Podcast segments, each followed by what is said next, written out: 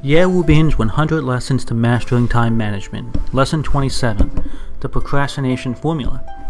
Hello everyone, my name is Ye Bin from Yixiaoneng. I am so happy to be with you now at 6 a.m. on the Ximalaya app.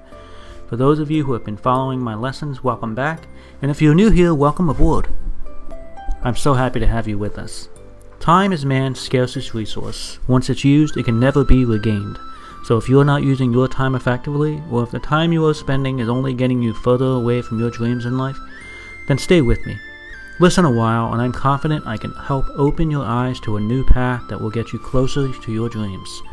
I want to remind you that there are 100 classes in this album, and every class lasts about 6 minutes.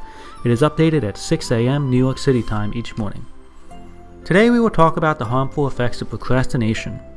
In previous lectures, I talked about how to efficiently manage your time by converting your offline life into an online life. The offline life is the hurried, inefficient, non productive, unfulfilling life that most people live from 7 a.m. to 11 p.m. The online life is one where we awake with the sun and go about our day using healthy automatic habits like cold showers, 10 minute meditation, and morning diary lighting. It is not easy to change your habits to the online life, but if you can successfully do this, then your life will be very exciting. In short, the offline life is a lifestyle comprised of many bad habits, while the online life is full of productive and healthy habits. In the offline life, we delay our sleep at night, instead choosing to lay on the bed socializing on Facebook or WeChat. We sleep late in the morning, delay getting out to completing our tasks. We rush to get to work on time, often arriving late. While at work, we don't actually work and choosing instead to chat and joke with coworkers in the morning and leave important work to be done in the afternoon, which we push until the evening, giving ourselves a great amount of stress in the attempt to make the deadline. The offline life is the procrastinated life.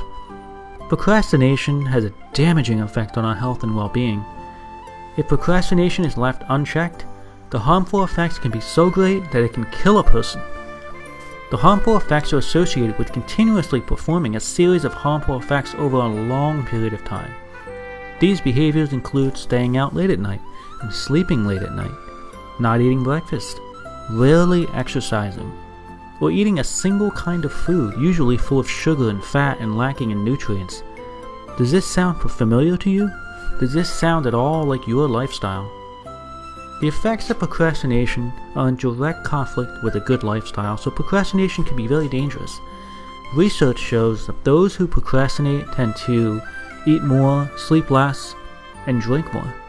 For example, studies have shown that undergraduates at the end of a semester who have not prepared for their exams or projects until the last minute tend to go to the hospital more often for common colds and the flu than those who prepare earlier in the semester when the stress levels are not so high. In the general population, procrastinators are more stressed, less healthy, and exercise less than those who do not procrastinate. Those with poor habits and lack of structure in their daily lives tend to behave in ways that are less efficient and more harmful to their well being, such as avoiding exercise, eating worse foods, smoking, drinking, even taking drugs. They also drive dangerously and commit acts of violence and even commit suicide. So today I want to warn you hear my message to you about how dangerous a lifestyle procrastination can be to you. Now, several of you listening to this recording at this very moment will think that I'm exaggerating, that I'm blowing the harmful effects of procrastination way out of proportion. If you think this, I'm here to tell you that you're quite wrong. Procrastination will lead to harmful habits, and over the course of months and years, they can kill a person. Take a look at your lifestyle and think hard about why you do the things you do the way you do them. Is it because you don't prepare well? Is it because you don't eat well or exercise or because you don't use your time efficiently? Think about whether or not the way you live your life today will result in a better or worse version of yourself in one year, 10 years, 25 years. Before we wrap up for today, I want to share some information from research studies about procrastination. There's a book called The Psychology of Procrastination, which describes four reasons for procrastination 1. The fear of failure. 2.